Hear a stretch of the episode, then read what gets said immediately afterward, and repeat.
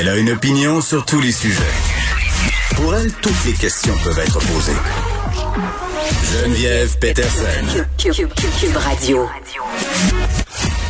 Salut tout le monde, j'espère que vous allez bien. On vient de voir euh, Justin Trudeau recevoir euh, le vaccin AstraZeneca.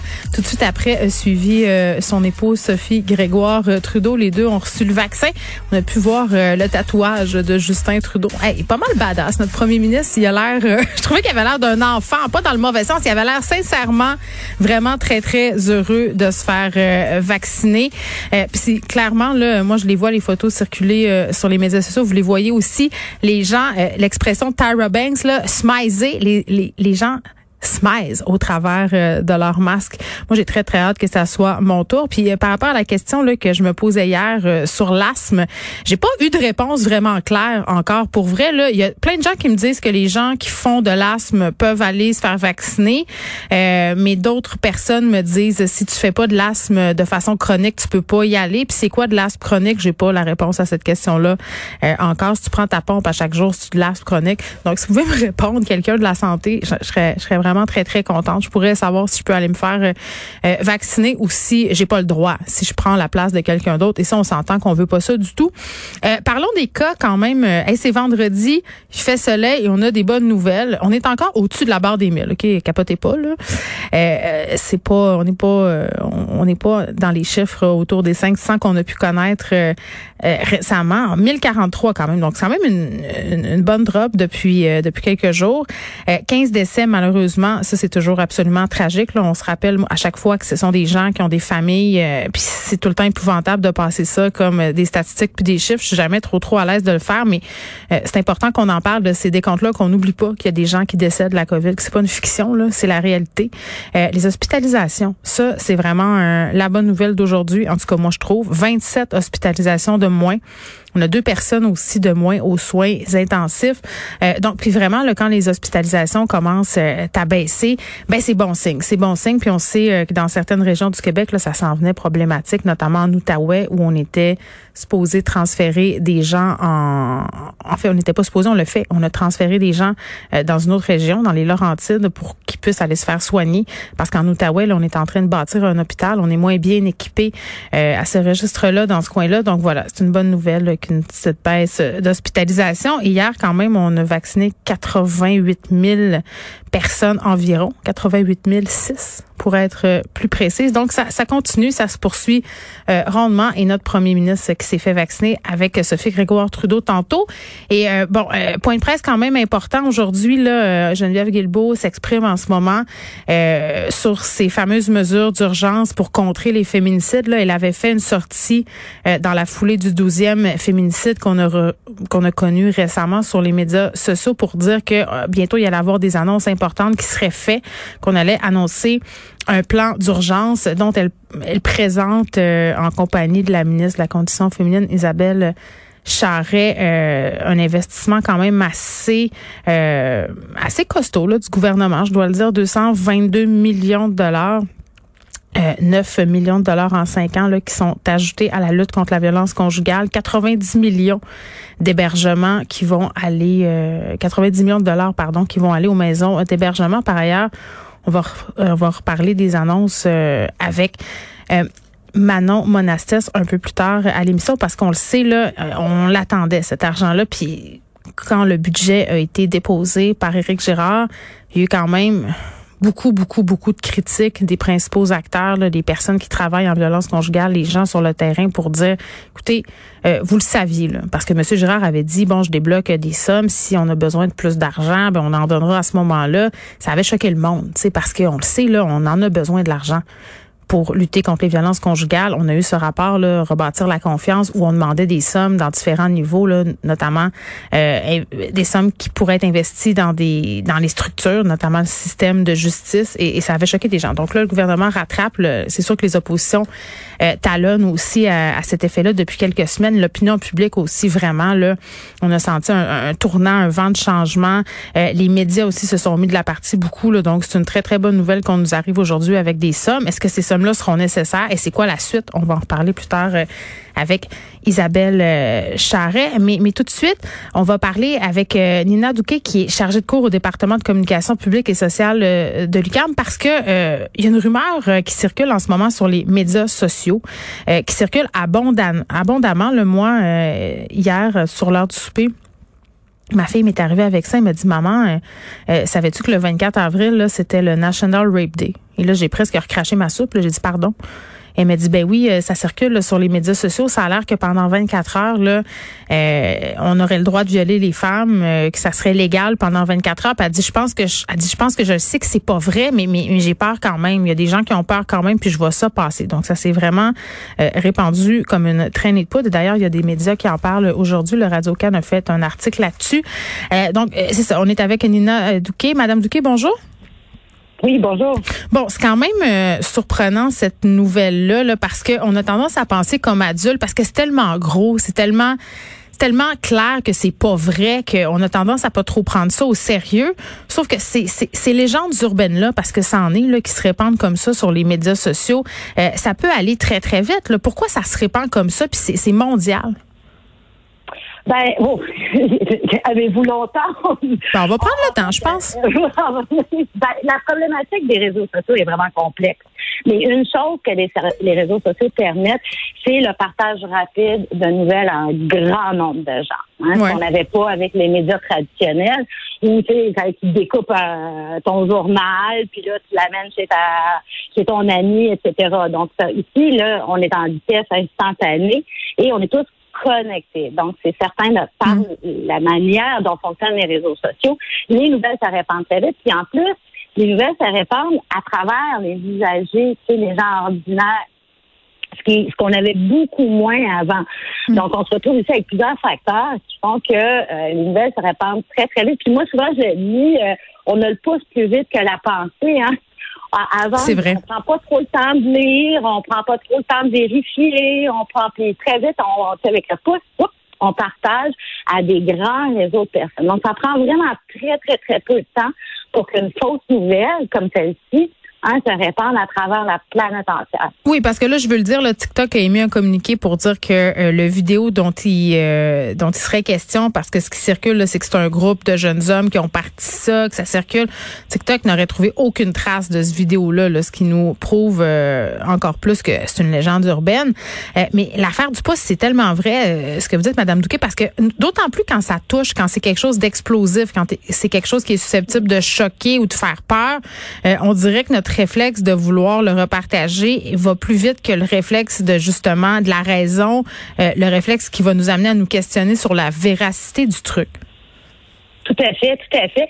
Puis ça, c'est quelque chose qui est pas euh, c'est pas limité aux jeunes. Hein? C'est quand même quelque chose qui est systémique qu'on retrouve dans tous les groupes d'âge. Hein? On pourrait nommer plein d'exemples mm-hmm. euh, qui, qui, qui sont pas chez les jeunes. Euh, et donc, euh, mais le, problème, c'est que ici, euh, puis j'en parlais moi aussi, j'ai une jeune fille, une jeune adolescente, c'est qu'on on est on est beaucoup ici dans une menace quand même. Et donc, on est dans un tout autre ordre d'idée de rumeur. oui, on parle de viol ici, là. Ben exactement. Vous en parliez en entrée de votre émission justement. Euh, les violences à caractère sexuel, euh, on, on, ne peut plus les banaliser. Hein. C'est pas. Je sais que dans plusieurs articles, on a fait l'amalgame avec les Tide Pod Challenge, puis les Moments Challenge, etc. On n'est pas du tout dans le même ordre d'idée. Être stupide, puis prendre un Tide Pod, c'est une chose. Mais ici, on est vraiment ici dans l'intimidation. De, et, et l'affaire, c'est que c'est même pas la rumeur elle-même qui a parti la rumeur? C'est sans conséquence. C'est le fait qu'elle a été reprise par beaucoup d'hommes hein, et repartagée. Et, c'est, il est là vraiment un problème que de faire peur aux jeunes femmes. Euh, et c'est là où c'est moins gros. Ma fille, elle y croyait pas, ou pas vraiment, un peu comme la vôtre. Elle était pas certaine mais elle sentait quand même le but qui était d'intimider les femmes. Et donc, on se retrouve ici quand même dans un geste qui, pour moi, pose beaucoup plus de problèmes et qui, d'ailleurs, euh, il y a une responsabilité des plateformes. Mais là, bon, les plateformes n'ont pas intérêt à, faire du monitoring. Eux, ils gagnent de l'argent sur les partages et les clics. Hein. Donc, euh, ouais. Puis, puis, puis en même temps, quand je pense que c'est important de dire aux gens que si on voit passer une publication comme ça, là, qui fait l'apologie du euh, du 24 avril du National Rape Day, euh, c'est de la signaler cette publication là aussi. Ben, tout à fait. Ben, je suis pas juriste, mais je suis fort à parier qu'il y a ici quand même des problèmes juridiques, euh, légaux, criminels, du moins.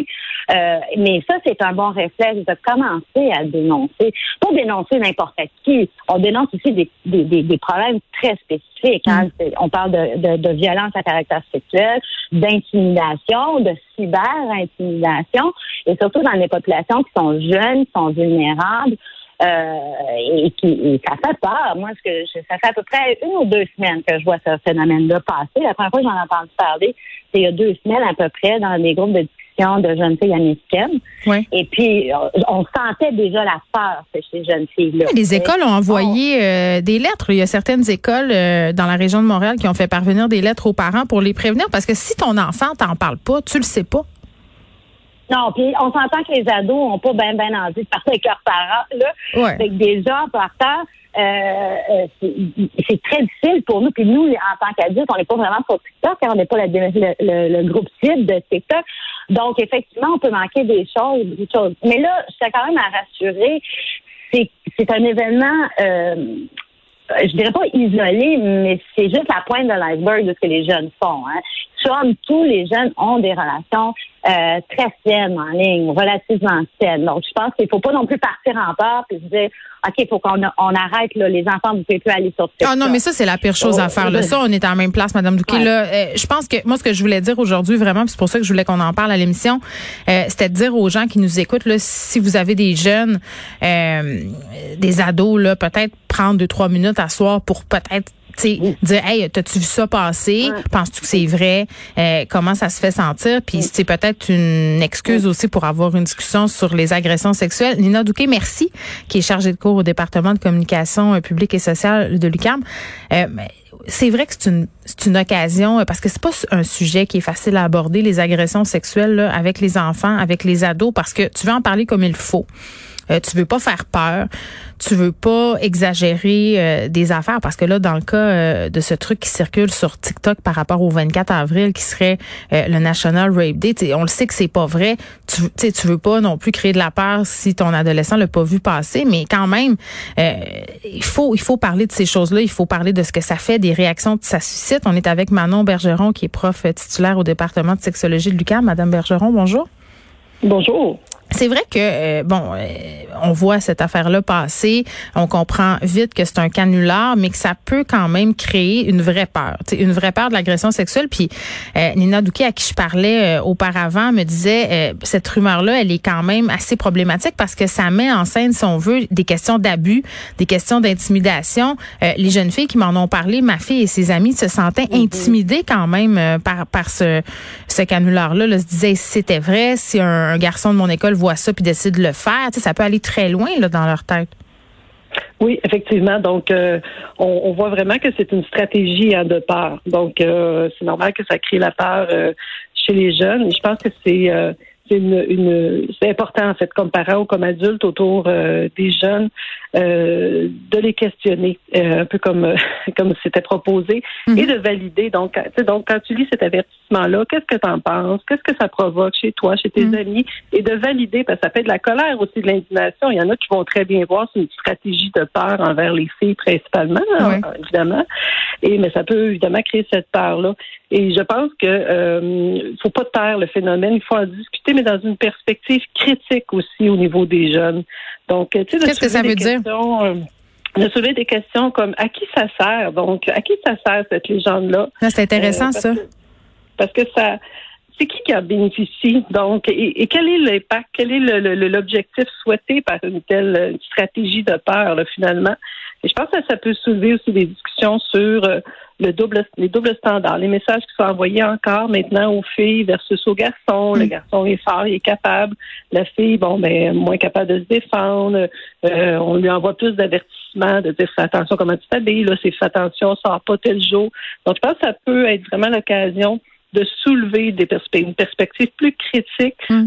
sur la problématique de la violence euh, sexuelle qui est quand même un outil, encore une fois, pour maintenir les femmes et les filles dans la peur. Mais dites-moi, Madame Bergeron, pour vrai, là, là, on peut servir de ça comme d'un tremplin pour parler d'agression sexuelle, puis parce que moi, pour vrai, là, je, je, m'estime comme une mère vraiment ouverte. Là. Genre, je, mhm. euh, je, parle, c'est ma fille spontanément qui est venue me parler de tout ça. Je pense que c'est facile de parler avec moi. Mais, mais ce sujet-là de l'agression sexuelle, je sais jamais comment l'aborder avec mes enfants. Je veux pas être trop dramatique. Je veux pas dire, ah, ça va peut-être t'arriver. Ça arrive à un grand nombre de femmes. Ça m'est arrivé. Tu sais, comment on parle de ça à nos filles, à nos gars aussi, parce qu'il faut en parler aussi à nos garçons, euh, de la bonne façon? Oui, ben en fait, euh, c'est d'y aller dans une perspective aussi globale. On parle d'éducation à la sexualité. À un moment donné, vient aussi euh, les agressions euh, sexuelles. Puis c'est important de rappeler aux parents que vous demeurez, en fait, la principale source d'influence et le modèle le plus important là, pour vos ados. même si vous êtes mal à l'aise, c'est important de, de l'aborder. On l'aborde mais en, avec, euh, dans le fond, les faits, hein, surtout avec les faits, non pas les mythes qu'on entend encore. Donc, mm. euh, euh, tu sais, qu'est-ce que c'est de rappeler là, quand même ben, que ça existe, en fait, mais c'est pas le scénario qu'on qu'on voit là ou qui est qui, euh, qui est véhiculé dans ce, ce, ce phénomène-là qu'on voit aujourd'hui. Donc, c'est majoritairement par des personnes qu'on connaît, donc ça arrive dans différentes situations.